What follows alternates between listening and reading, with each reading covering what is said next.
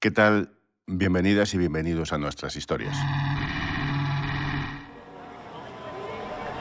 Es domingo 27 de marzo. Faltan solo unos minutos para las ocho y media de la mañana. Estamos en la vía dei Fori Imperiali, en Roma, casi debajo del Coliseo. Miles de atletas populares se preparan para correr los 42.195 metros de la maratón de la ciudad eterna. Poco antes de la cuenta atrás, suena el himno oficioso de la maratona, Il Gladiatore. El que canta es Carlo Asonia, es tenor y también runner.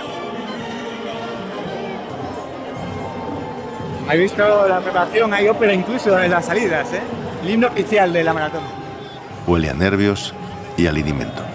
Las caras son de tensión. Ay, cinco minutos. No, casi no puedo hablar, casi no puedo hablar. También la de Nicolás Otiñar, al que todos conocen como Obispo. Se enfrenta a su decimotercer maratón, es decir, 13 veces más de 42 kilómetros. El miedo a no acabar, el miedo a fallar, es el mismo que la primera vez. Qué nervios, qué nervios, Dios mío. Que todo salga bien.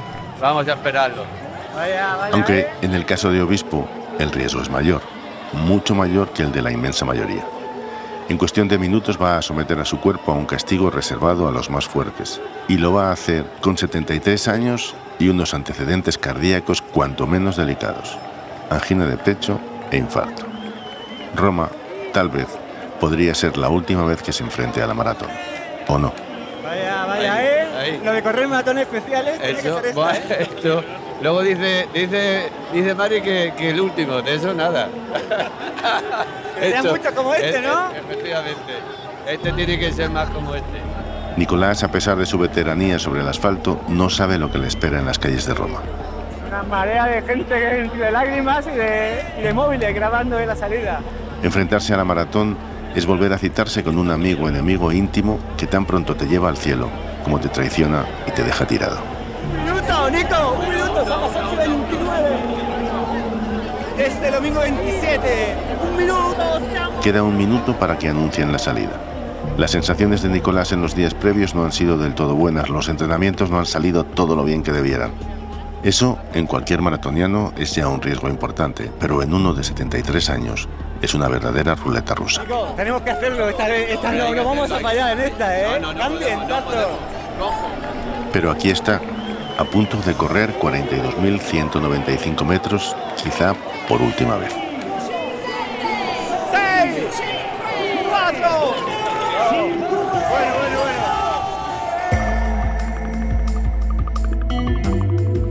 Fuera del radar. Historias más allá de la noticia. En este episodio, la última carrera.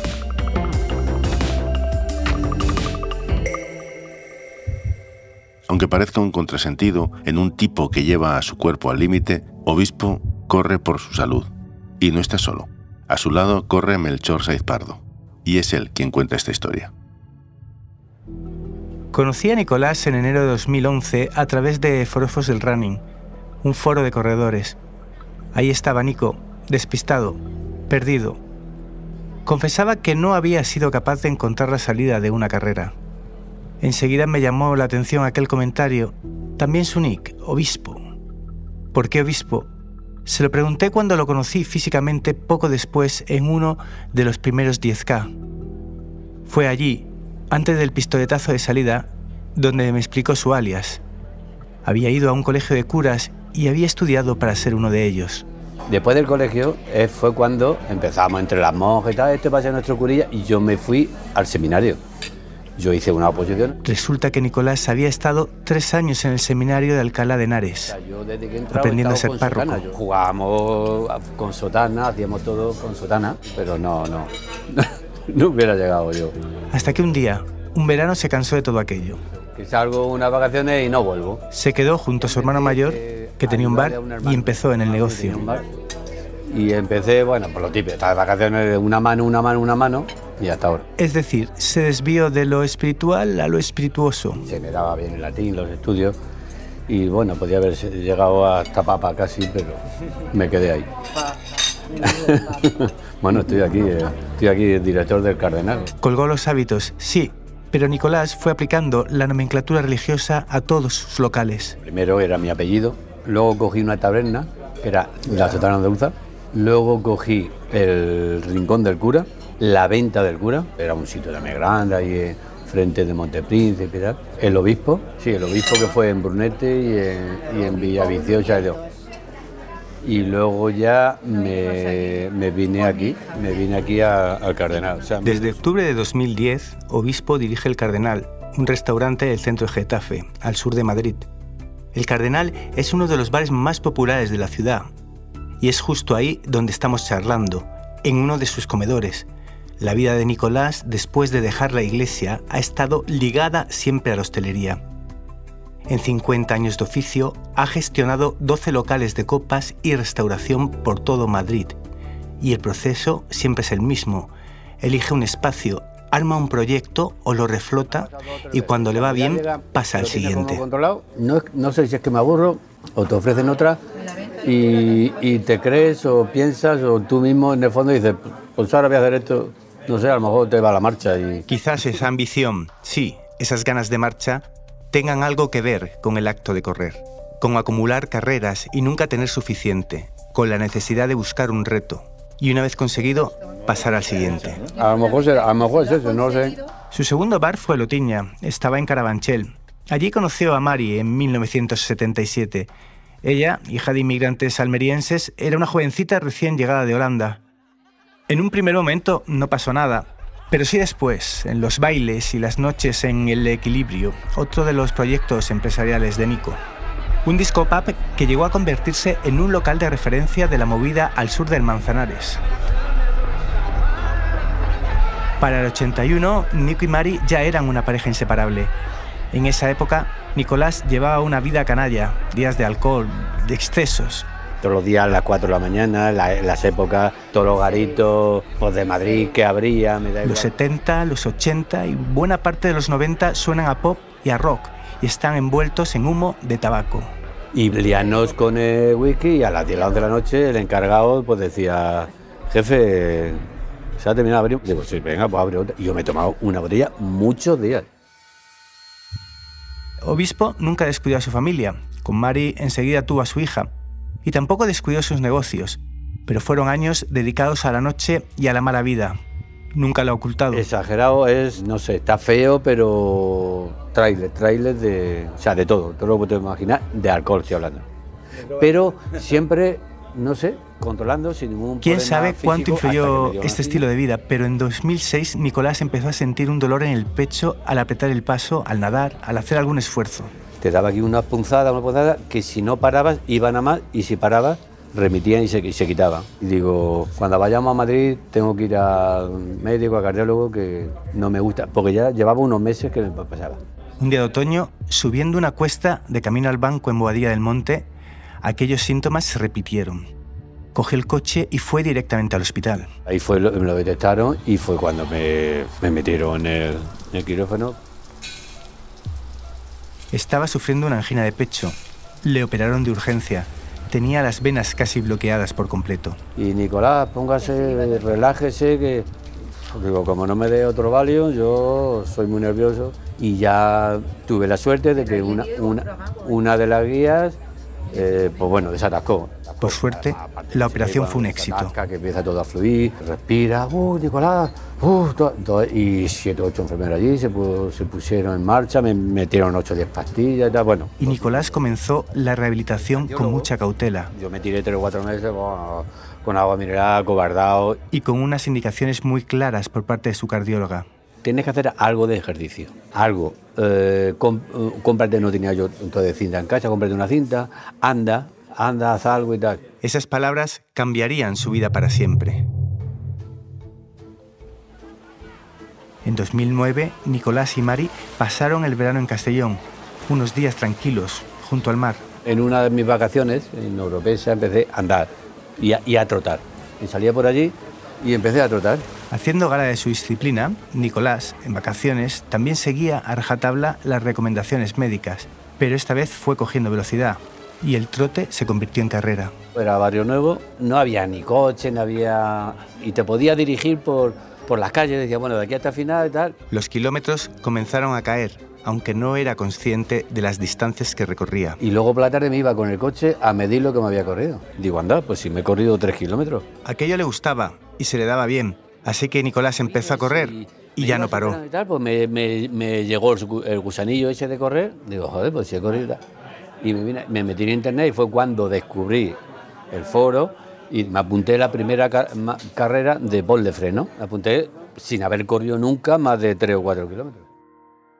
Nicolás arrancó esos 10 kilómetros en 2009 en la carrera Ponle Freno, una de las más populares de Madrid, junto a unos chicos jóvenes de su barrio, pero pronto les dejó atrás. Pues yo voy para adelante, que vamos muy despacio.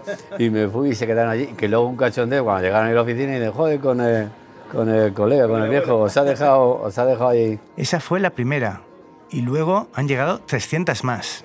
Llevo, pues llevaré cerca de 300, 200 y pico carreras y nunca, nunca, suerte, me he retirado ninguna. Para Obispo, el buscar carreras populares y reservar un dorsal pronto se convirtió en un hábito, pero no uno cualquiera. De los 10 kilómetros pasó a la media maratón. Como sin haber corrido nunca más de 10 kilómetros, me pude apuntar y, y terminar la media maratón de Madrid. La terminé también en 1.46. Tocaba soltar un formato e ir a por el siguiente, a por el mayor. Correr un maratón, aunque empieces a correr, eh, son palabras mayores. O sea, si eres un poco responsable, tal, te da miedo. El 28 de abril de 2013, con 64 años, Nicolás estaba corriendo su primer maratón. Cumplió su sueño y de forma holgada. Consiguió bajar de las 4 horas. Exactamente paró el crono en 3 horas y 52 minutos, una marca que le situaba entonces en el top mundial de su edad. Al cruzar la meta, ahí estaba Mari, esperándole. O eso recuerda él. En esa creo que no estuve Esa, como que lo yo. La tuviste. primera. era- Vamos a ver, Mari, que yo no me podía levantar, que luego bajamos que tenía el coche, que yo, que yo no podía ni andar. Estaba destrozado. Ni entonces, cuando acabó su primera maratón, ni todavía hoy, sabe responder a una pregunta clave.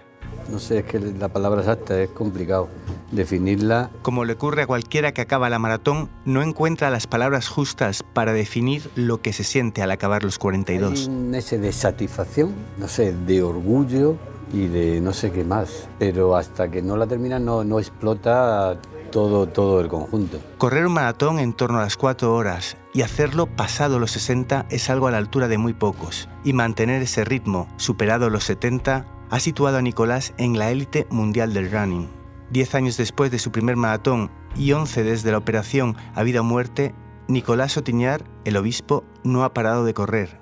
Hasta ahora ha completado otras 11 maratones, entre ellas los 6 majors. Es como, digamos, en el fútbol la, Champions League, pues esto es la Champions de, lo- de los seis maratones más importantes. Las majors son las seis maratones con más historia, solera y renombre del planeta. El sueño de cualquier corredor. Berlín, Nueva York, Chicago, Boston, Tokio y Londres. En el Cardenal, en su último bar, Nicolás tiene enmarcados recuerdos de varias carreras. Un gran cuadro formado por fotografías entrando a metas, dorsales, diplomas y también medallas.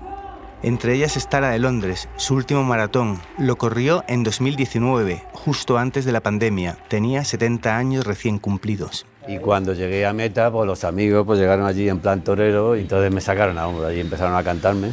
Los maratones y las carreras han llevado a Nicolás y a Mari por cuatro continentes. Eh, Boston, Tokio, Nueva York, Berlín, Chicago, Londres, París, Frankfurt, eh, Madrid, Oporto, Marrakech, Lituania, Vilnius, Budapest, Colonia, en Belfast, Bélgica, en Rotterdam.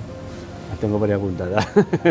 En todas esas carreras, Mari ha estado esperándolo en la meta y también disfrutando la experiencia. Ay, pues yo me lo paso muy bien, ¿eh? Con las, ah, con las mujeres de los demás compañeros, nos vamos a tomar nuestra cervecita, lo celebramos. Mari se conoce a la perfección las marcas de Nicolás, su ritmo. Sabe calcular en cuánto tiempo su marido puede completar una maratón o a qué hora debería pasar por la marca de los 20 kilómetros, de los 30, de los 40. Cuando más o menos ya se va acercando su hora, pues yo ya le puedo dar margen 10 minutos, 15 minutos, pero si se pasa de ahí, ya no, ya no vivo.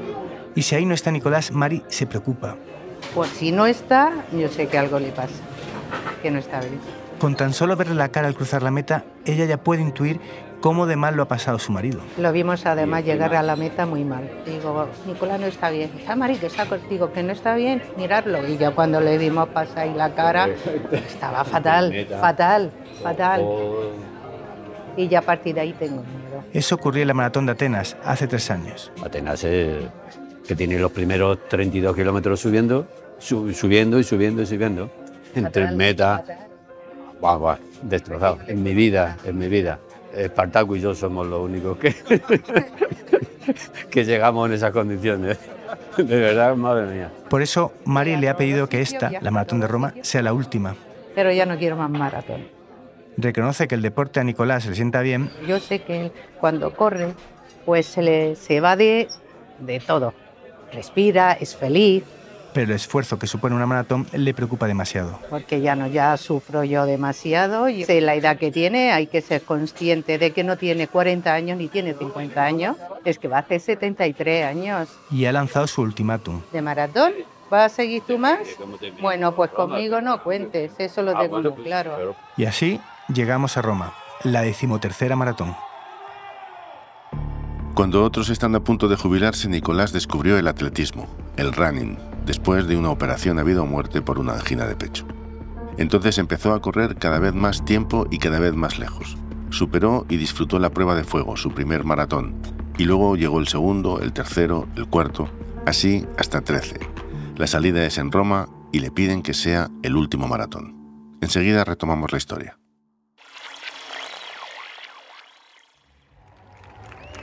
Nicolás y Melchor, nuestro compañero, acaban de tomar la salida del maratón de Roma. Están en su primer kilómetro. Les quedan 41 más. Vamos con ellos, a correr. Salimos lentos. Nicolás sabe lo que se trae entre manos. Regalar una pulsación de más antes de tiempo se paga muy caro. Obviamente estamos en el kilómetro 1 y las sensaciones son buenísimas, evidentemente. un poco ya de. Un poco ya de. de adoquín. Y bueno, ya estamos cogiendo un poquito el ritmo. Hemos decidido no correr riesgos. No queremos bajar de las 4 horas, aunque tampoco queremos pasar de las 4 horas y 15 minutos. Nicolás se ha fijado un objetivo. ¿A qué ritmo vamos a ir al kilómetro? Entre 5.40, 5.50. Si hay que subir a 6 sin problema. Este no es, no es de marca, este es de disfrute. A ese ritmo deberíamos estar cruzando la meta entre las 4 horas 2 y las 4 horas 6 minutos. Tampoco pasa nada. Los primeros kilómetros van como la seda.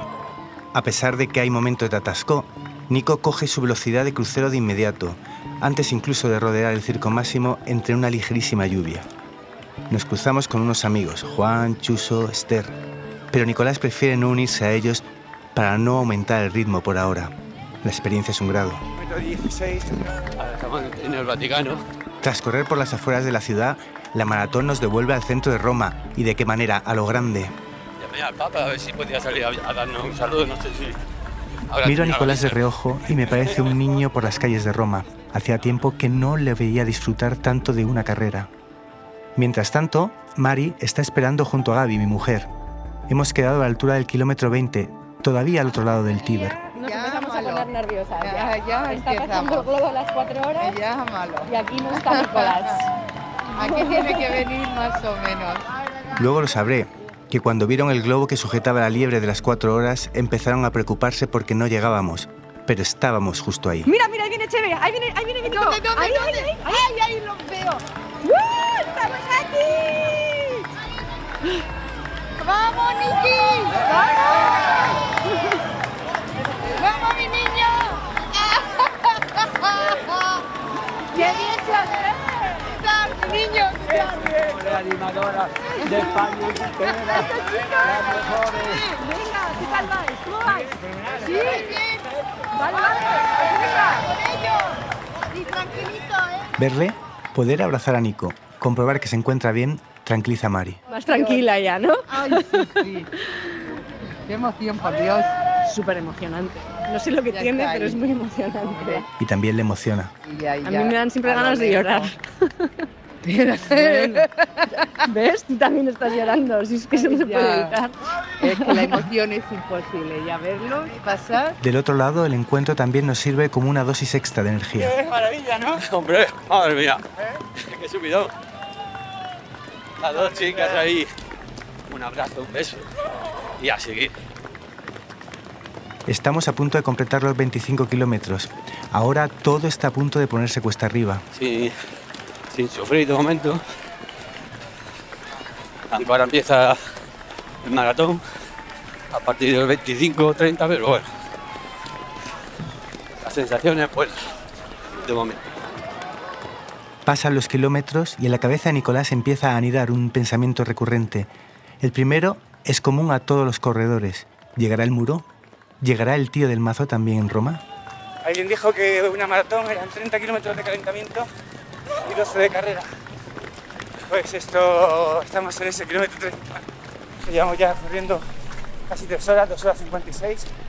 Llamamos muro a ese bajón tremendo que sienten buena parte de los maratonianos pasadas las dos horas de carrera.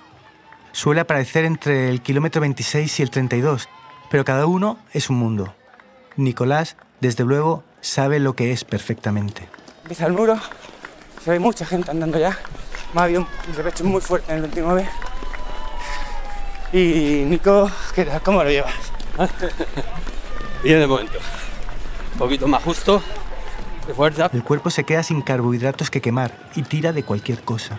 Ha empezado a salir el sol bastante y se nota mucho la humedad.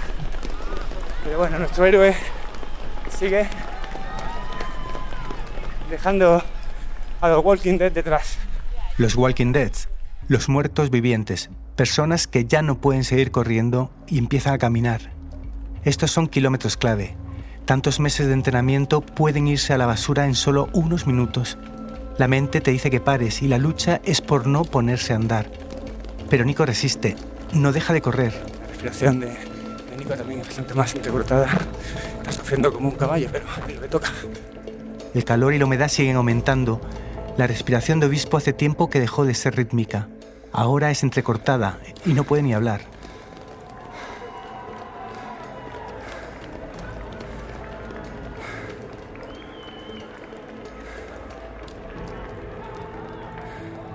Le miro, le veo exhausto. Es inevitable. Me pasa con Nicolás, pero también cuando corro con algún otro amigo runner con problemas cardíacos. Cuando llega el momento del sufrimiento extremo de la carrera de fondo, y casi siempre llega, no dejo de pensar en lo que pasó con el corazón de mi amigo en 2007. Y entiendo que ya es inútil seguir intentando marcarle el ritmo. Hago cálculos. El objetivo ahora es bajar de 4 horas y 15 minutos y sobre todo no andar y que no haya lesiones que le impidan llegar. La única ayuda en estos últimos kilómetros es el mero hecho de atravesar el corazón de Roma y la animación es máxima. Kilómetro 38, viaja del. Nico, lo estamos tocando. Venga, campeón, venga. Ahora soy consciente de que entramos en los kilómetros más bellos. Intento por todos los medios que Nico se dé cuenta de dónde estamos, no solo para que no se pierda detalle, sino para que deje de pensar en el calvario que está pasando.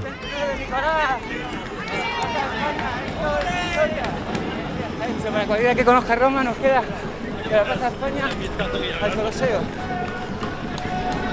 Nada, son tres kilómetros de gloria. Nico solo alcanza a esbozar una sonrisa a su liebre, no puede ni hablar.